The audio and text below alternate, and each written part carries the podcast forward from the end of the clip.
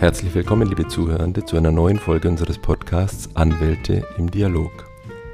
Mein Name ist Herbert Hertinger, ich bin Kommunikationswissenschaftler und ich interessiere mich für die Lebensläufe und Karrierewege erfolgreicher Anwaltspersönlichkeiten. Und gemeinsam mit Ihnen, liebe Hörende, werfe ich in dieser Podcast-Reihe neugierige Blicke hinter die Kulissen besonderer Anwaltskanzleien.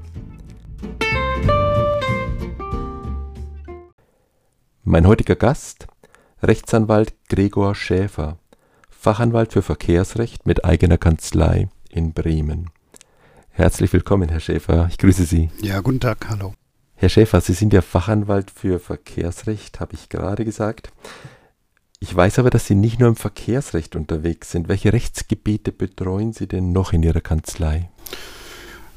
Ja, also neben dem Verkehrsrecht, wo ich, wie gesagt, diese Fachanwaltschaft habe, ähm, bin ich spezialisiert auf das Erbrecht, aber betreue daneben auch viele Rechtsfragen, sagen wir mal, im, im Bereich von, von Mietrecht, sowohl aus der Sicht von Mietern als auch von Vermietern.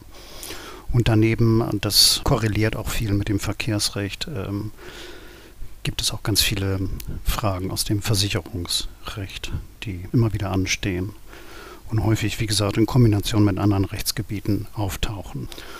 Und daneben gibt es aber auch weitere Rechtsgebiete, die abzudecken sind, die aber für jeden Anwalt sozusagen machbar sind, weil sich das im ähm, ja, allgemeinen Rechtsgebieten des Vertragsrechts abspielt, Kaufrecht etc.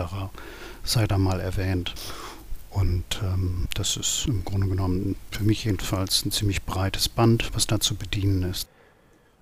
Es gibt ja viele niedergelassene Anwälte, die sehr auf eine sehr ja, auf eine sehr enge Spezialisierung setzen. Und einige sagen sogar, das habe ich gehört, wer alles kann, kann nichts. Ich bin mir ziemlich sicher, dass Sie das anders sehen. Warum haben Sie Ihren Weg gewählt, der ja ein bisschen mehr in die Breite geht und offenbar eben auch bewusst in die Breite geht? Ja, das hat verschiedene Gründe. Einmal ein persönlicher Grund. Ich ähm, habe also begonnen in einer sich spezialisierten Kanzlei für Urheberrecht in Hannover und neben dem Urheberrecht hatte ich dann auch zu tun mit dem, mit dem Mietrecht, wobei ich da nach Abschluss meines Studiums, was ja immer sehr breit gefächert ist, mit ungefähr vier Paragraphen zu tun hatte. Und die habe ich monatelang angewandt. Immer dieselben vier Paragraphen. Dann tat sich bei mir eine, also ziemlich schnell eine große Langeweile auf, weil so hatte ich mir mein Berufsleben nicht vorgestellt. Und daraufhin habe ich dann beschlossen, das nochmal zu ändern und habe dann mich in einer sehr, sehr kleinen Kanzlei beworben. Und diese Kanzlei hat dann ganz viel abgedeckt an Rechtsgebieten, so dass ich in ganz vielen Rechtsgebieten unterwegs war. Allerdings da schon mit Schwerpunkt im Verkehrsrecht. Ja, so begann das alles. Das ist sozusagen die, das ist so die private Veranlassung und äh, dann kommt aber hinzu, dass man im Laufe der Zeit auch eine Stammklientel bekommt, bei mir besteht es vielleicht so aus zwischen drei und dreieinhalbtausend Stammmandanten. Deren Leben kenne ich. Also deren Familien, deren beruflichen Werdegang, das, was die im Leben vorhaben. Und wenn man dann immer nur ausschnittsweise speziell einen Punkt bearbeitet, dann passt das möglicherweise nicht zu der übrigen Lebensidee, die dieser Mensch hat. Und das macht oft Sinn, äh, dass, dass man das eben so einarbeitet, dass das insgesamt in das Lebensmodell dieser Person passt. Und wenn man jetzt nur speziell eine Rechtsfrage löst, aber vielleicht das gar nicht passt zu der sonstigen Lebensidee, die dieser Ratsuchende hat, dann ist man kontraproduktiv tätig, vielleicht sehr erfolgreich an dieser Rechtsfrage, aber es passt nicht in das Lebensmodell. Und äh, von daher ist so eine ganzheitliche Betrachtung oft wesentlich sinnvoller. Könnten Sie mal ein Beispiel nennen dafür, dass eben gewissermaßen die Verbesserung der Lebenssituation eines Mandanten hinausgeht über das, was er eigentlich zunächst an Ihre Kanzlei heranträgt, also über das konkrete Rechtsproblem hinausgeht? Ja, bei mir geht es im Rahmen des Verkehrsrechts sehr häufig über die Anschaffung auch von Kraftfahrzeugen. Ich vertrete ja viele Vorunternehmer. Wenn die Umsätze zurückgehen, aber die Anschaffungswut zunimmt, dann kann man auch mal die Frage stellen, ob das Sinn macht, dass ich jetzt diesen oder jenen Leasingvertrag überhaupt prüfe, ob äh, vielleicht ein ähm, Fahrzeug überhaupt in diesem Moment angeschafft werden muss, wo die Aufträge äh, zurückgehen. Das bekomme ich sonst gar nicht mit, wenn ich sozusagen nicht die betriebswirtschaftlichen Ergebnisse einer Firma kenne. Und wenn man äh, die, diesen Betrieb insgesamt betreut, also das Arbeitsrechtliche, das ähm, alles, was man am Unternehmen für Verträge braucht, dann hat man einen gewissen Einblick, nicht unbedingt so wie ein Syndikusanwalt, aber schon man hat ein Bild von einem Fuhrunternehmer, sage ich mal, oder eine Spedition. Und dann kann man auch die eine oder andere Frage mal stellen, bevor man jetzt sich im Detail mit Verträgen befasst. Ob das überhaupt ins Bild passt, ob das klug ist. Und daraus ergeben sich ganz viele Gespräche und viele andere Wege, die dann eingeschlagen werden.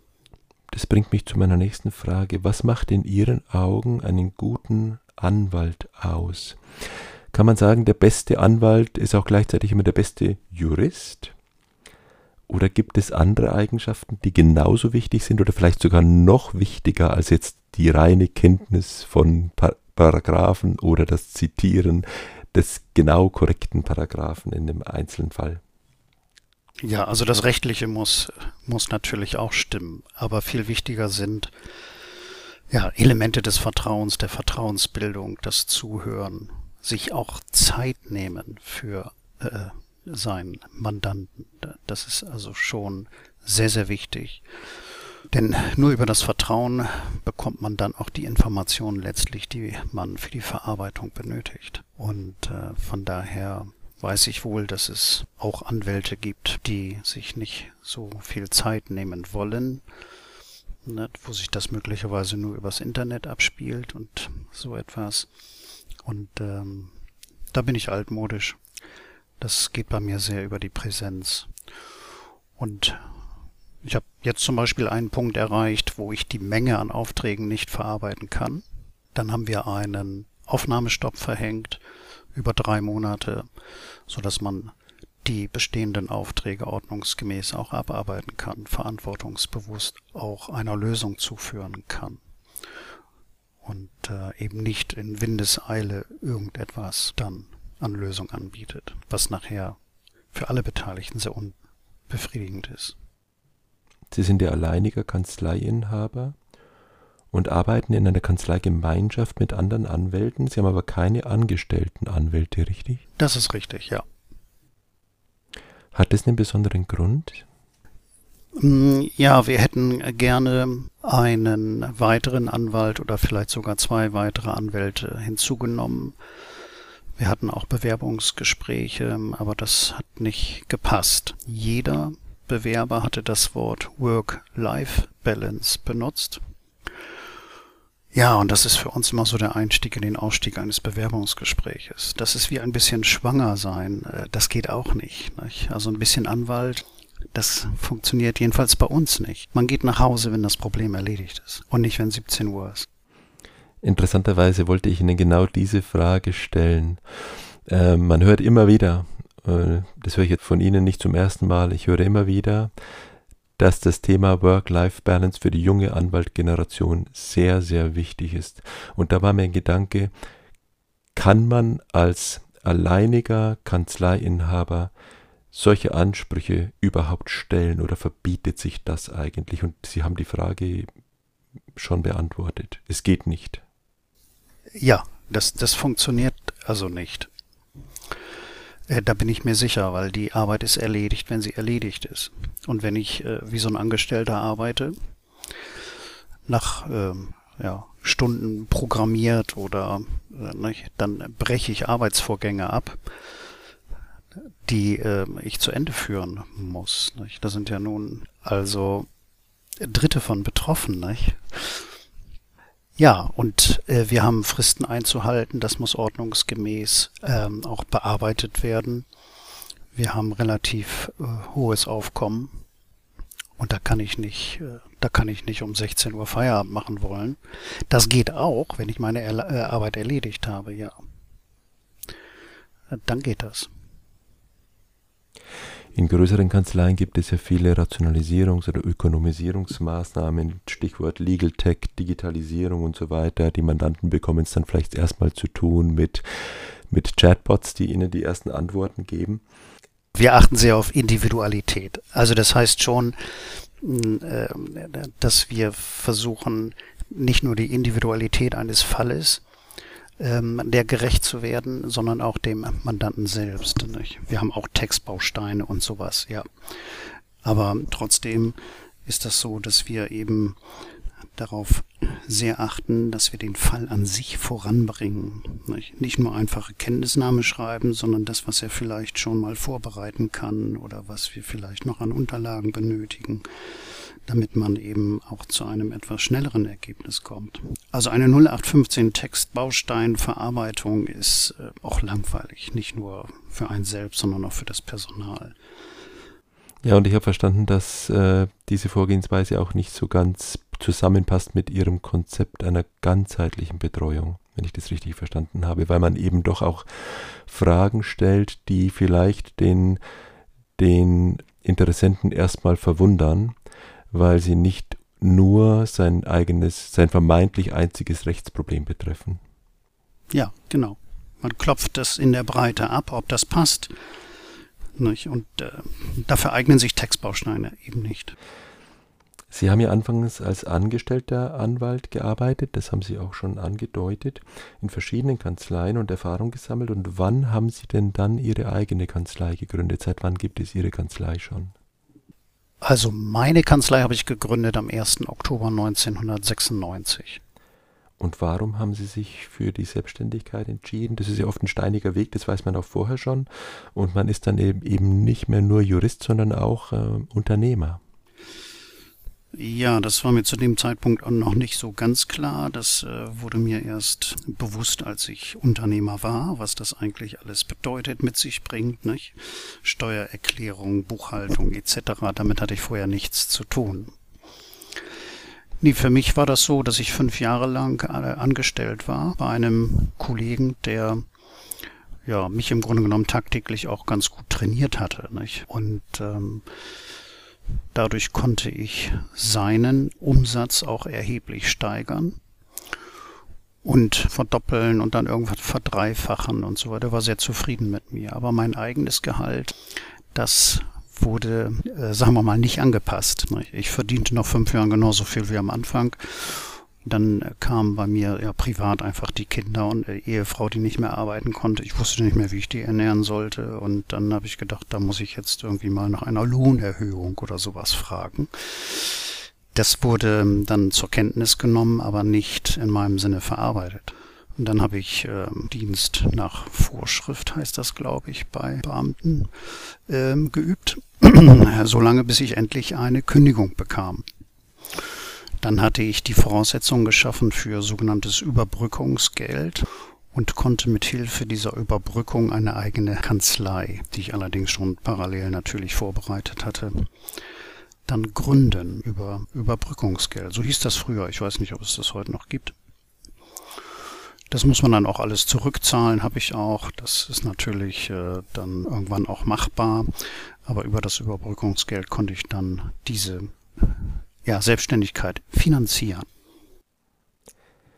Jetzt sind Sie seit 30 Jahren Anwalt und wenn wir mal in die Vergangenheit zurückschauen, was war in Ihrem Beruf damals anders als heute? Ist die Anwaltstätigkeit vielleicht komplexer geworden? Sind die Mandanten anders geworden?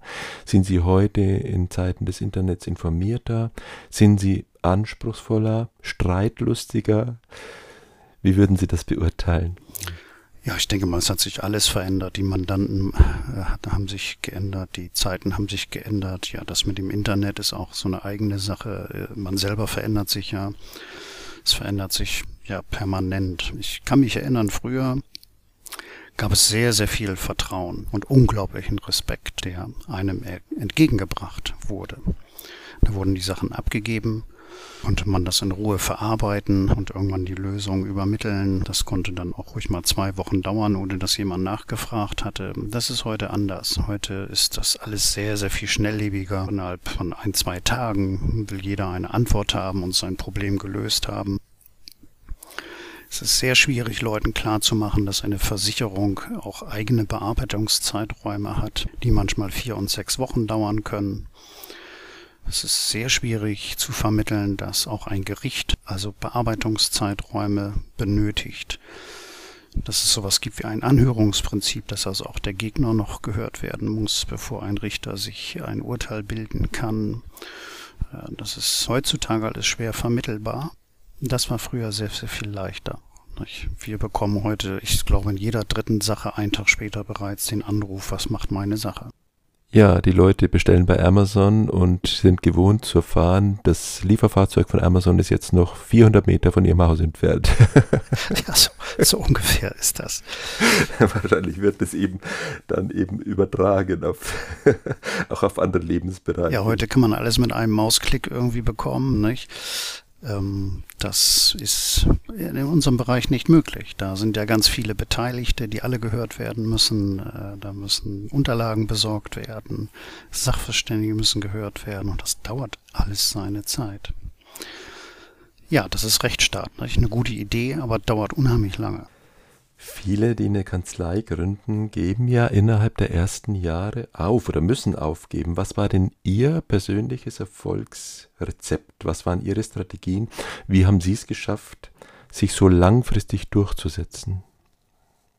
Ich hatte ja vorhin von meinem fünfjährigen Angestellten-Dasein schon berichtet. Ich habe dann ähm, danach meine Selbstständigkeit begonnen und war total überrascht, dass die Mandanten, die ich da bei meinem damaligen Kollegen bearbeitet hatte, dass die mich alle aufgesucht haben. Und deswegen hatte ich gar keine Startschwierigkeiten, sondern äh, gerade auch die Firmen, die ich da fünf Jahre lang betreut hatte bei meinem, unter dem Dach meines Kollegen, äh, die haben mich dann alle aufgesucht und die neuen Sachen äh, dann mir gegeben. Und so hatte ich gar keine Startschwierigkeiten, hatte mein Gehalt gleich verdrei- oder vierfacht. Das war gleich im ersten Monat so. Und ähm, deswegen konnte ich ja auch das Überbrückungsgeld sehr schnell zurückzahlen. Also hatte ich überhaupt keine Startschwierigkeiten. Was sind denn heute so die großen Themen, bei denen, ja, bei denen Sie am häufigsten helfen müssen? Jetzt mal über alle Rechtsgebiete hinweg, die Sie betreuen. Ja, also wir haben jeden Tag neue Unfallsachen. Das ist, das ist so ein bisschen, äh, sagen wir mal, äh, tägliches Geschäft. Nicht? Die sind natürlich alle unterschiedlich, diese Sachen. Nicht? Ein Auffahrunfall ist nicht wie der andere. Und da muss man natürlich auch genau hingucken. Ist das überhaupt ein Auffahrunfall? Wann gelten die Grundsätze eines Auffahrunfalls?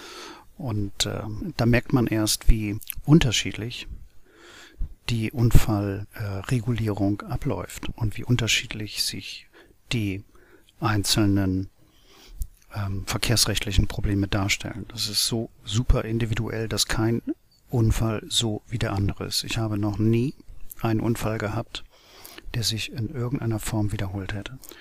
Von ich weiß nicht, wie viele tausend Unfällen ich bereits bearbeitet habe. Ja.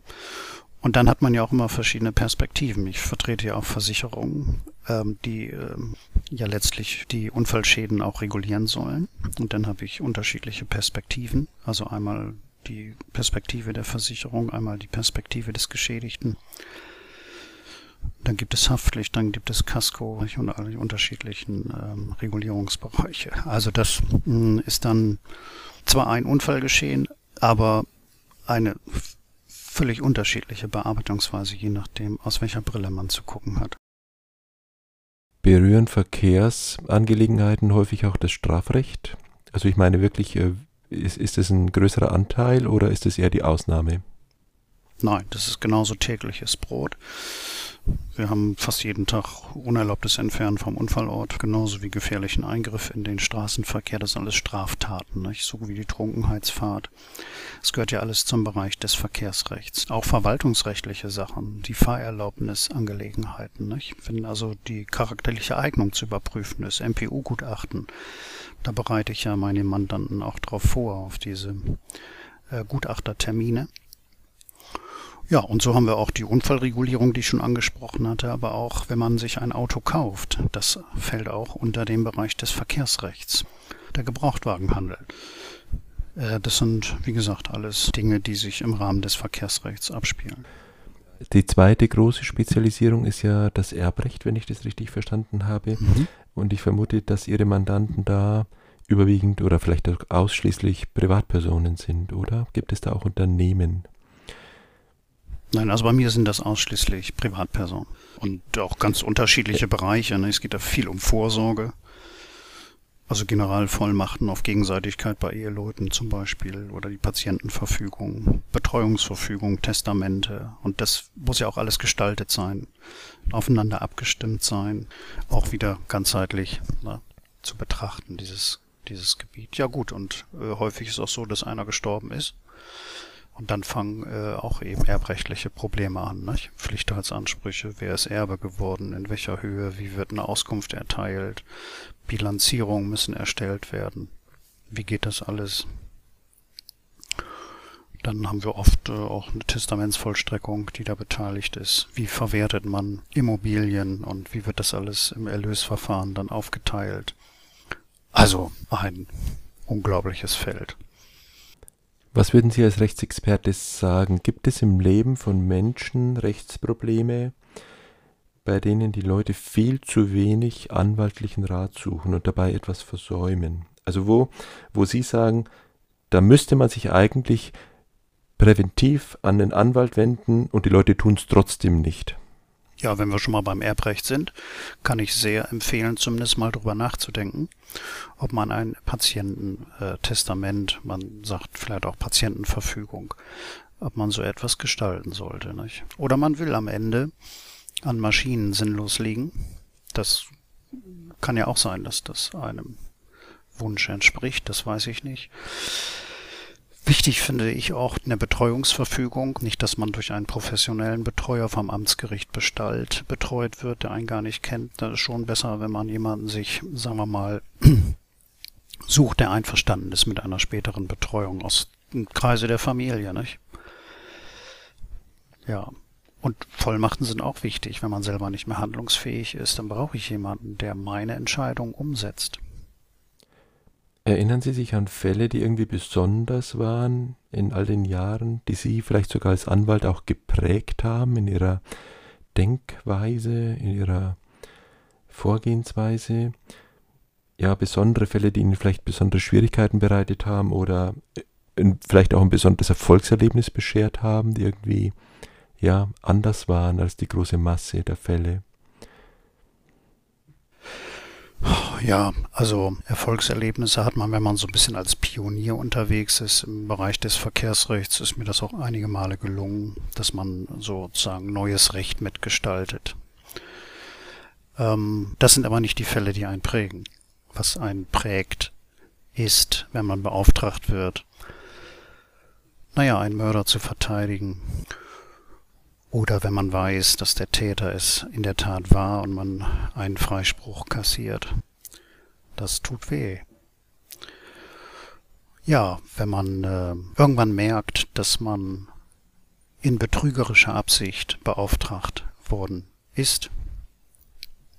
Stichwort gestellte Unfälle oder kann aber alles Mögliche sein.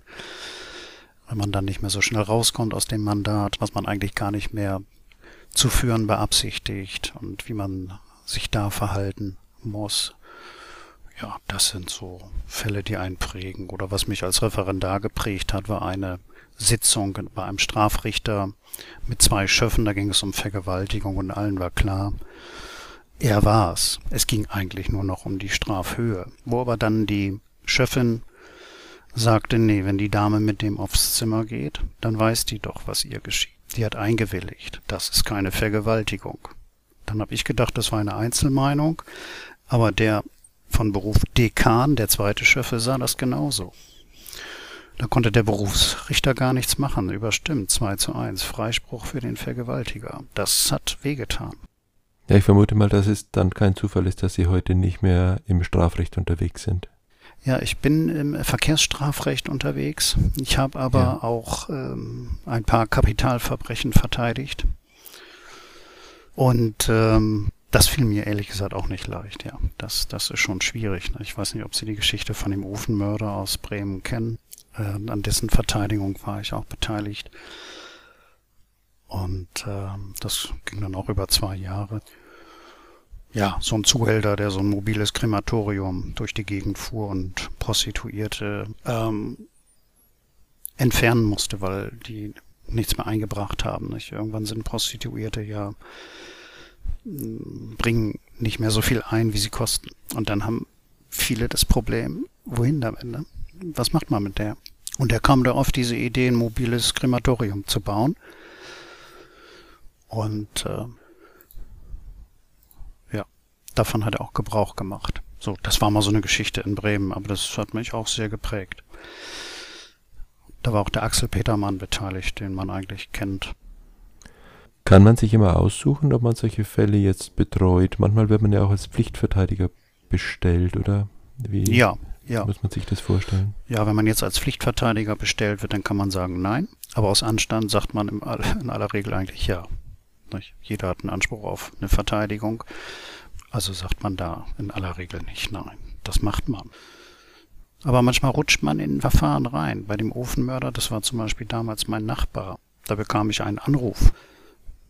Mensch, da werde ich verfolgt und äh, klär doch mal, was gegen mich überhaupt vorliegt. Ich verstehe das gar nicht. Und dann habe ich mich da irgendwie gemeldet zur Akte und dann habe ich aus der Akte erfahren, dass er wegen Mordes gesucht wird. Da war ich aber schon beauftragt, war schon Gegenstand der Akte ja, und dann äh, hängt man drin im Mandat.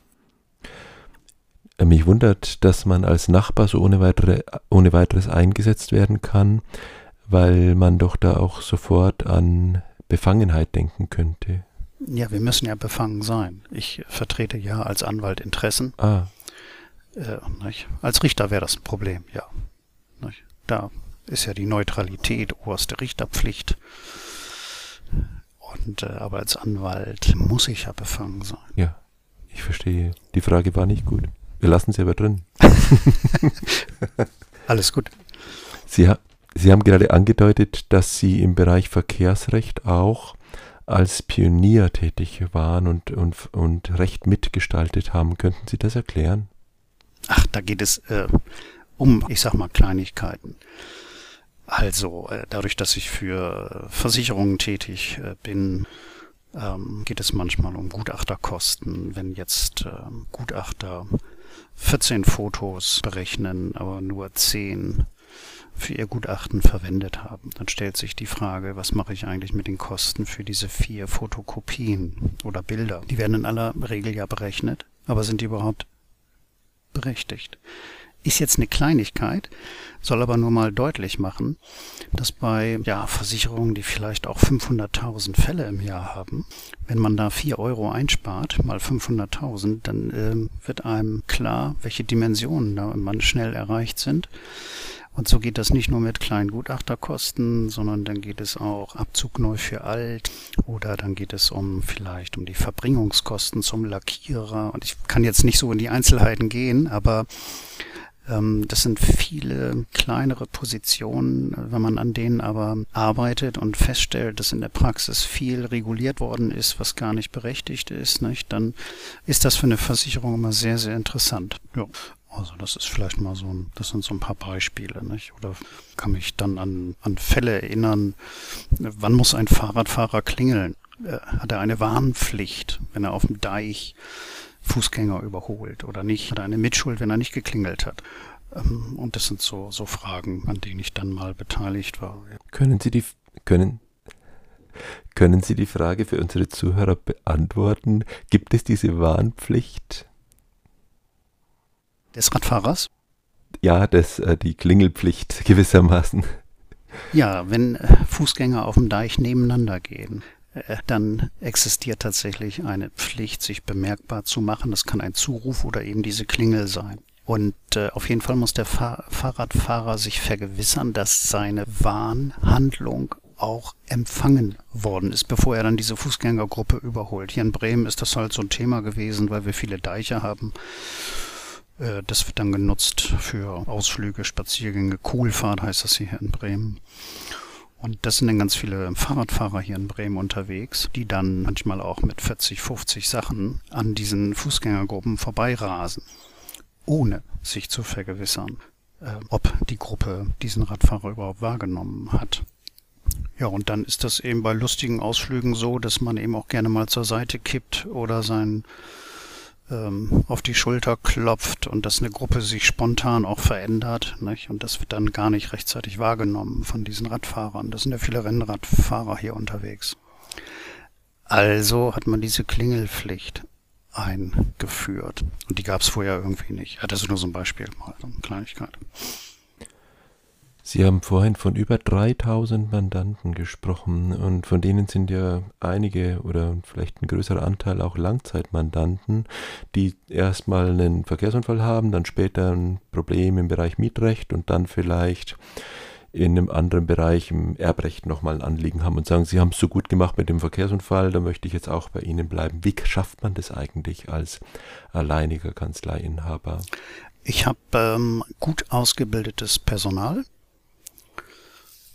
also manchmal laufen hier 14 Leute rum irgendwie, die ähm, aber mir alle dabei helfen. Das heißt, wenn ich nicht selber mit dem Mandanten sprechen kann, weil ich ja fast jeden Tag bei Gericht, dann ähm, sprechen die ganz ausführlich mit den Mandanten. Und dann bekomme ich in Kurzform, also sagen wir mal eine Inhaltsangabe oder sowas, nicht, von diesen Gesprächen, in Vermerken. Und dann weiß ich wieder Bescheid. Nicht? Der dritte Hund ist tot und da wird ähm, ähm, eine Neuanschaffung. Nicht? Und dann Kampfhund und braucht er einen Maulkorb? Wie ist das mit Leinenzwang und was sind alles für Fragen so aufkommen? Aus dem Bereich des täglichen Lebens. Man braucht ein gutes Gedächtnis. Äh, das auch. Thema Kanzleimarketing. Welche Rolle spielen für Sie Empfehlungen, also positive, persönliche Mundpropaganda? Also objektiv spielt es sicherlich eine Rolle. Das ist der Grund, warum ich wahrscheinlich gewachsen bin. Oder meine Kanzlei. Subjektiv habe ich für sowas einfach nicht so die Zeit. Ich kriege das nicht so mit. Und äh, ja, ich habe oft, dass mir, dass mir jemand entgegenkommt, mich grüßt und äh, ich kann das gar nicht einordnen. Oft das ist tatsächlich so. Ich meine, es ist dann vielleicht kein Stammmandant, aber nicht, wenn ich hier ich arbeite gegenüber von so einem Einkaufscenter, da gehe ich schon gar nicht mehr rein, weil ich dann irgendwie 30 Mal begrüßt werde oder so. Und äh, oftmals weiß ich dann schon gar nicht mehr, das fällt mir dann manchmal schwer. Nicht? Das sind auch Leute bei vor zwölf Jahren mal vertreten. Ich kenne vielleicht noch Gesichter, aber dann fällt mir auch der Name dann manchmal nicht mehr ein. Also subjektiv äh, spielt das für mich nicht so eine Rolle. Aber objektiv, ja, dadurch wächst ja eine Kanzlei. Viele Anwälte sind ja heute in sozialen Medien auch unterwegs. Ich habe so ein bisschen herausgehört, dass das bei Ihnen eher nicht der Fall ist. Haben Sie da, ist es so und oder haben Sie konkrete Pläne für die Zukunft, da was zu machen, in irgendeiner Form in die Öffentlichkeit zu treten, jetzt möglicherweise vielleicht nicht nur mal ähm, als Marketingmaßnahme, sondern einfach auch zu informativen Zwecken, um auf diese Weise zu kommunizieren mit Mandanten? Also ich habe einen Sohn, der ist im Internet ganz gut unterwegs, der bastelt Homepage für andere Unternehmen. Ich glaube, der hat auch meine gemacht. Äh, der fordert mich ständig auf, äh, mal ja, irgendwelche Artikel in meiner Homepage zu schreiben und über Fälle, die ich gerade habe und äh, nur fehlt mir dafür allein die Zeit. Das muss ich deutlich sagen. Nicht, nicht dass ich nicht interessante Sachen habe. Das ist schon, ist eigentlich jeden Tag interessant, aber ich habe dann abends, ich weiß gar nicht, um 21 oder 22 Uhr keine, keine Kraft und keine, keine Lust mehr, äh, jetzt diese Fälle nochmal wieder von einer anderen Seite zu bearbeiten und das dann nochmal aufbereitet auf die Homepage zu stellen. Nein, das mache ich nicht, trotz der Aufforderung meines Sohnes, ja. Sie führen ja gleichzeitig noch eine Hausverwaltungsgesellschaft. Das ist eine Information, die ich auch von der Webseite habe, und zwar als Familienunternehmen. Wie schaffen Sie das alles? Und ja, wie bleibt da noch Freizeit übrig? Zeit für Familie, Hobbys, Freunde? Ja, das ist in der Tat ein Problem, was ich habe, schon seit langer Zeit. Auch in die Hausverwaltung bin ich reingerutscht. Das wollte ich nie, ähm, aber das ist passiert. Durch einen sehr netten Auftraggeber, der gar nicht in äh, Bremen wohnt, aber hier ein paar Häuser hat und das Geld selber gar nicht verwalten konnte. Ich hatte mich so angefreundet mit dessen Mutter, die dann verstarb. Nicht? Und dann konnte er diese Hausverwaltung selber aus der Entfernung nicht betreiben. Dann hat er mich gebeten, ob ich das nicht machen könnte. Und dann hatte ich da die ersten Häuser, die ich dann verwaltet hatte. Nicht? Weil ich Mietrecht gemacht habe, kannte ich mich aus mit Nebenkostenabrechnung, wie man das alles so macht. Und dann habe ich gedacht, dann mache ich das halt so. Und ähm, ja, daraus entstand dann irgendwie so ein Unternehmen. Nicht? Und heute sind das dann auf einmal viel mehr Häuser, die ich verwalten äh, muss, als ich jemals äh, wollte. Ich habe allerdings eine ganz gute Unterstützung auch dort. Mitarbeiterinnen, die das ähm, sehr selbstständig mittlerweile machen können. Das hat so ungefähr fünf, sechs Jahre gedauert und dann, äh, dann kann man das. So. Und so dass ich jetzt nur noch dann eingeschaltet werde, wenn, wenn es ähm, so eine rechtliche Qualität gewinnt. Nicht? Wenn also ein Mieter sich über Mietnebenkostenabrechnung äh, bruskiert, dass das alles nicht stimmt, oder wenn ähm, Kündigung oder Zahlungsverzug oder so, nicht? Dann äh, werde ich tätig. Erst als Hausverwalter, später eventuell dann auch mal als Anwalt, ja. Ich habe dann später festgestellt, dass das miteinander ganz gut äh, also sich, sich verbinden kann. Zunächst wollten Sie nicht Nein sagen. Kann es sein, dass man als Anwalt über die Jahre ein Helfersyndrom entwickelt? Also ohne Helfersyndrom können Sie Anwalt nicht sein. Interessante Aussage. Das äh, Helfen ist ja sozusagen der Motor. Das, das ist äh, nicht anders wie bei einer Krankenschwester. Den Job können Sie sonst nicht machen. Nochmal zum Thema Anwaltsberuf und Privatleben.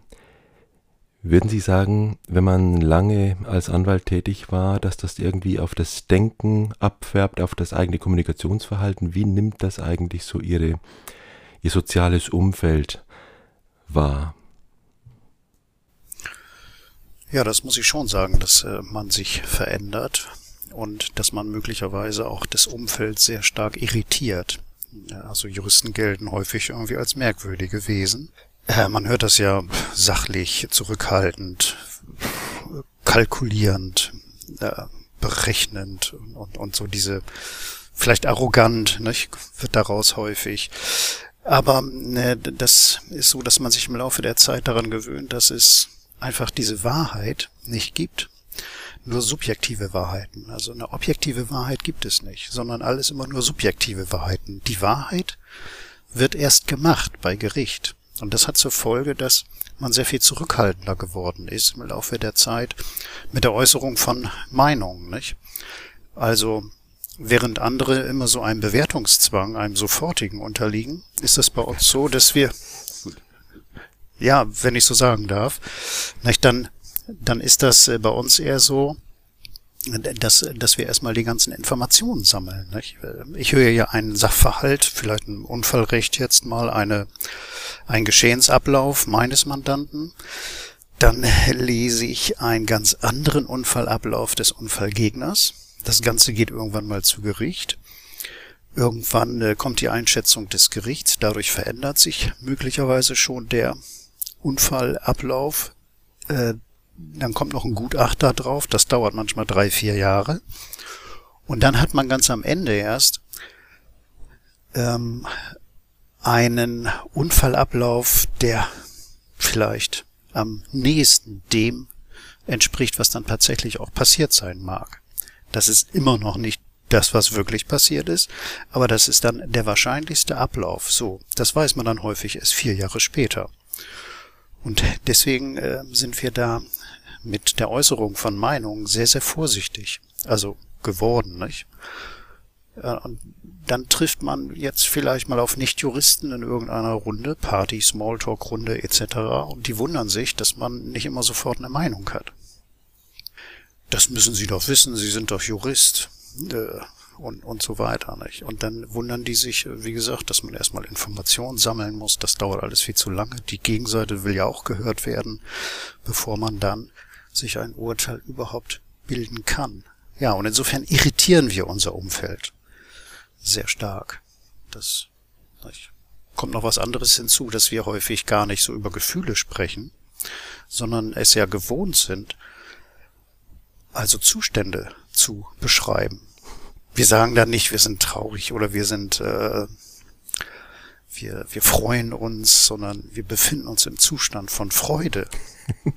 oder die, die Traurigkeit hat uns beschlichen oder dergleichen.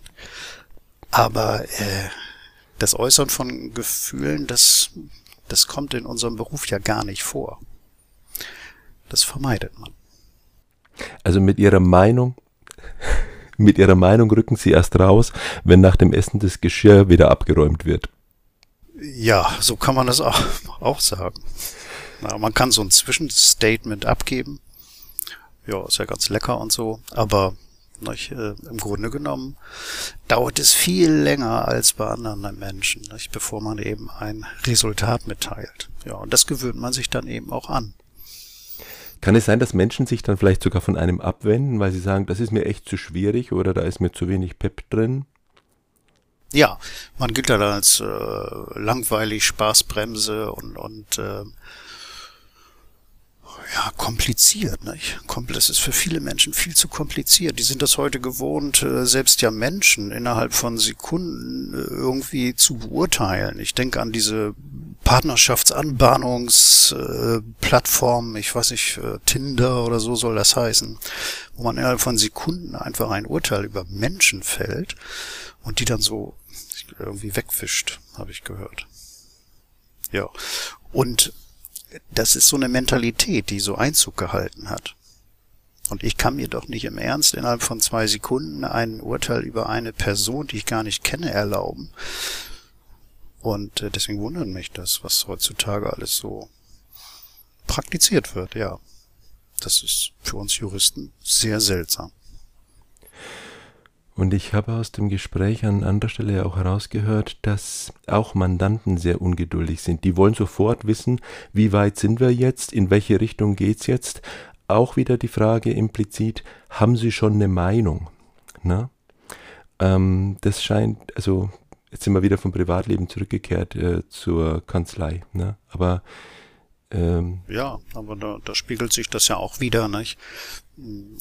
Das, das ist häufig so, dass ich sagen muss, äh, ja, ich kann sowas wie eine vorläufige Meinung äußern. Nicht? Nach dem derzeitigen Sachstand ist das so und so. Aber wir müssen noch abwarten, die und die Unterlagen, die und die Zeugenaussagen, eventuell noch ein Gutachten und dergleichen. Nicht? Und dann ist das eigentlich wenig wert, so eine Zwischenmeinung.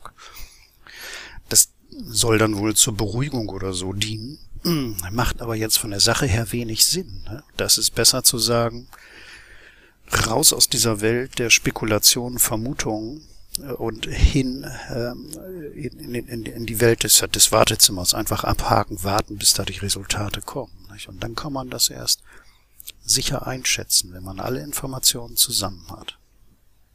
Ja, so ist das gedacht. Nicht? Anhörungsprinzip. Der Gegner muss auch gehört werden. Ich kann doch nicht äh, nur aufgrund einer einseitigen äh, Mitteilung mir ein Urteil erlauben. Das geht nicht beruflich nicht, aber privat auch nicht. Und es ist wahrscheinlich gar nicht mal so, dass eine der beiden Streitparteien bewusst lügen muss. Es haben nur beide Parteien eine unterschiedliche Wahrnehmung. Richtig. Deswegen sprechen wir ja davon, dass es die objektive Wahrheit gar nicht gibt. Mhm. Die wird erst bei Gericht gemacht, sondern wir haben zu tun mit ganz vielen subjektiven Wahrheiten, da meint, dass keiner lügt, sondern er gibt ja nur wieder, was er meint, wahrgenommen zu haben. Und das ist dermaßen störanfällig, dass wir ja drei, vier Zeugen hören zu einem, ne, war die Ampel rot und dann kriegen sie in aller Regel auch drei oder vier verschiedene Antworten. Dann war die auf einmal knallrot oder die war rot beim Leben meiner Mutter, schwöre ich das, oder die Ampel war grün oder noch nicht rot. Das ist ganz unterschiedlich. Und da muss man die Aussagen bewerten. Und wenn einer auf das Leben seiner Mutter schwört oder überhaupt mehr sagt als es war rot, dann ähm, wissen wir, dass alles Aussageverhalten ja eine Ausgleichsfunktion hat. Man will ausgleichen. Sonst braucht man nicht sagen, das war knallrot. Hätte er genügt zu sagen, es ist rot. Knallrot heißt, eigentlich weiß der das gar nicht. Das wissen wir dann aber. Ja, wer sich ein bisschen mit Psychoanalyse beschäftigt, der weiß ja auch, dass die Erinnerung tatsächlich sehr trügerisch ist. Wenn man sagt, erinnerst du dich noch daran, wie das damals war mit deinem Vater? Das war doch so und so und so. Und wenn das nicht der Realität entsprach, reicht aber alleine die Beschreibung, um ein Bild im Kopf des Gegenübers zu erzeugen, das dann für, zu dessen subjektiver Wahrheit wird. Ja, und mit all diesen Schwierigkeiten müssen sie dann offenbar leben und müssen aber auch Richter leben, deren Urteil ja möglicherweise auch nicht immer objektiv ist, sondern eben eine subjektive Bewertung darstellt, die beide Seiten zur Kenntnis nimmt. Eine komplexe Sache. Exakt. Ja. Das ist so. Deswegen äh, mache ich auch immer Termine mit meiner Mandantschaft, bevor es zu einem äh, gerichtlichen Aufeinandertreffen der Parteien kommt. Und da übe ich auch Aussageverhalten. Das ganze Kraftvokabular muss gestrichen werden, sondern wir wollen möglichst sachlich äh, vortragen. Das überzeugt ein Gericht eher, als wenn man in so einer Romansprache mit ganz viel beschreibendem Vokabular, Attribute, Adverbien arbeitet. Das macht jeden sehr, sehr unglaubwürdig. Nicht? Das hat so eine Roman- und Geschichtenerzählerqualität, aber kein keine Darstellung von Fakten. Das ist also ganz wichtige anwaltliche Bearbeitung, die Vorbereitung auf eine, auf eine mündliche Hauptverhandlung. Wow, das sind spannende Sachen. Ich habe jetzt durch meine Gesprächsführung sie vom Holzchen zum Stöckchen gebracht, war meine Schuld. Aber man sieht, wie komplex die Dinge sind, unfassbar. Mhm. Das hätte ich zum Beispiel jetzt nicht gedacht, dass sie wirklich äh, im Vorfeld eines Gerichtstermins dann eben auch üben. Ja, das ist also ganz wichtig. Nicht? Also ich muss äh, im Grunde genommen, äh, wenn man jetzt zum Beispiel schriftlich gute Karten hatte oder hat, äh, dann äh, ist Schweigen angesagt und man redet nur, wenn die Sache aus dem Ruder läuft. Und je besser das schriftlich vorbereitet ist, desto weniger hat man in der Verhandlung zu sagen. Das ist etwas anders als in diesen amerikanischen äh, Sendungen, diese Gerichtssendungen, die irgendwie nachmittags laufen sollen, wo immer der gewinnt, der am meisten redet. Das ist bei uns genau andersrum. Wenn der eigene Anwalt schweigt, dann weiß man eigentlich, es läuft gut. Also insofern sind wir ein bisschen faul und arbeiten nur, wenn wir wirklich müssen. Entwickelt man so eine Verhaltenstaktik nur aus der Praxis heraus oder lernt man sowas ansatzweise auch schon im Studium? Im Studium lernt man sowas nicht. Im Gegenteil. Das Studium ist eher kontraproduktiv, sagen wir mal, für das, was in der Praxis nachher wichtig ist. Also wir gewinnen das meiste durch Unterlassen, durch Schweigen. An der richtigen Stelle. Naja, mag daran liegen, dass am Elfenbein, am Elfenbeinturm Universität in erster Linie Leute unterrichten, die den Turm noch nicht verlassen haben. Ne? ja, also muss ich so sagen, äh, was da von der Uni äh, in, äh, kommt, das kann man erstmal so gar nicht äh, gebrauchen, muss ich so sagen. Das, das dauert drei bis fünf Jahre intensives Training, bevor diese ganzen Dinge, die in der Praxis wirklich wichtig sind, ja, bevor die verinnerlicht worden sind. Also gerade Verhandlung, wie man eine Verhandlung führt. Das wie man einen Raum betritt, wie man den Richter begrüßt. Es geht ja schon damit los, dass man die Anfangsaggression eines Richters auf den Gegner lenkt. Wie das im Einzelnen alles, wie man das alles macht. Das, das ist eigentlich die hohe Kunst. Das Juristische muss sowieso stimmen. Können Sie es riskieren, uns da mal ein, einzuweihen, punktuell? ja, man, kein Koch verrät sein Rezept. Aber ein blödes Beispiel kann ich sagen. Also wenn ich, weil ich das ja eben angesprochen habe mit dem Betreten eines Raumes. Also da bin ich ganz Gentleman und lasse den Kollegen immer vor. Wer zuerst den Raum betritt, den trifft die Anfangsaufmerksamkeit des Richters. Kein Richter arbeitet jetzt unbedingt gerne. Ich kenne auch viele, die eben halt nicht so gerne arbeiten. Die vielleicht eine Sache schnell vom Tisch haben wollen. Irgendwie sind die häufig geladen. Und die Anfangsenergie äh, die sollte man irgendwie versuchen, auf den gegnerischen äh, Anwalt zu leiten und nicht auf sich selbst. Also schickt man den Gegenanwalt, man hält gern die Tür auf und so weiter, nicht? Und dann betritt er den Raum. Ja, dann setze ich mich an den Tisch, dann schreibe ich was auf, tue abgelenkt, nicht? so dass der Richter alle Zeit der Welt hat, sich mit seiner Aufmerksamkeit und seiner Anfangsenergie auf den Gegner zu konzentrieren. Und dann arbeiten die sich erstmal schon mal ab. Also das erlebe ich ganz häufig so. Ja, und es gibt ähm, psychologische Tricks, die sogar dann funktionieren, wenn sie vom Gegenüber durchschaut werden. Und ich kann mir vorstellen. Ja, viele können sich dagegen gar nicht wehren. Ja.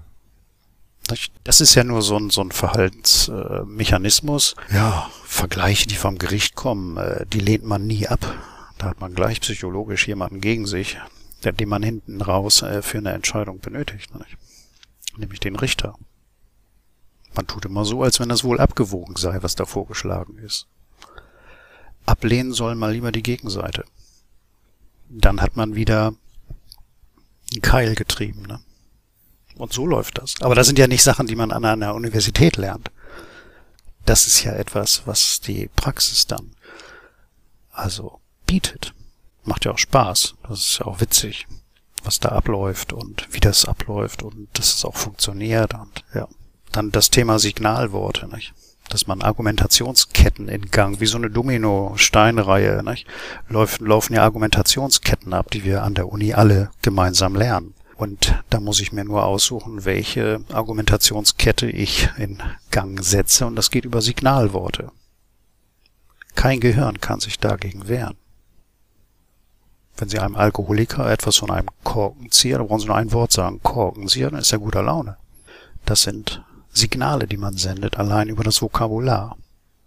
Und das ist etwas, was man an einer Universität nicht lernt.